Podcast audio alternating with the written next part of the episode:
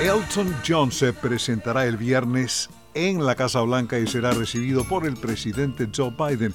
Según la mansión presidencial, el evento llamado Una noche en la que la esperanza y la historia riman celebra el poder unificador y sanador de la música, elogiará la vida y obra de Sir Elton John y rendirá tributo a maestros, enfermeras, trabajadores de primera línea, defensores de la salud mental, estudiantes y activistas LGBT. El creador de temas como Tiny Dancer se presentó en la Casa Blanca durante la administración de Bill Clinton en 1998. Elton John rechazó una invitación para participar en la inauguración del predecesor de Joe Biden, Donald Trump. En su libro Promise Me Dad, A Year of Hope, Hardship and Purpose, Biden relata que acostumbraba a cantar a su pequeño hijo la canción Crocodile Rock y que años después se la cantaba nuevamente cuando estaba muriendo de cáncer. En enero de 2023, la cadena NBC reanudará su transmisión en vivo de los premios de cine y televisión Globo de Oro.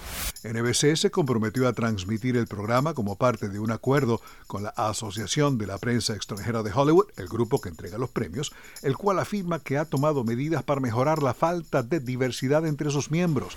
El programa del 10 de enero también se transmitirá por el servicio de streaming Peacock. Según NBC, el cuerpo total de votantes de los Golden Globe Awards ahora está formado por 52% de mujeres y que es 51,5% racial y étnicamente diverso, con 19,5% de miembros latinos, 12% asiáticos, 10% negros y 10% del Medio Oriente.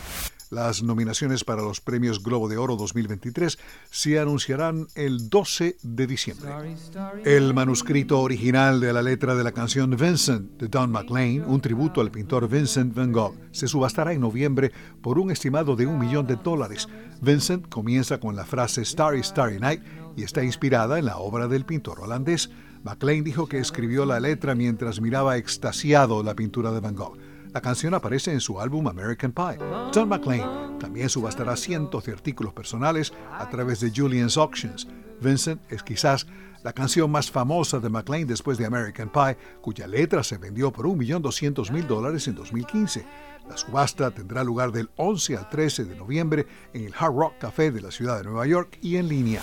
Parte de las ganancias de la subasta se destinarán a la Fundación Don McLean. Alejandro Escalona, Voz de América. Perhaps they never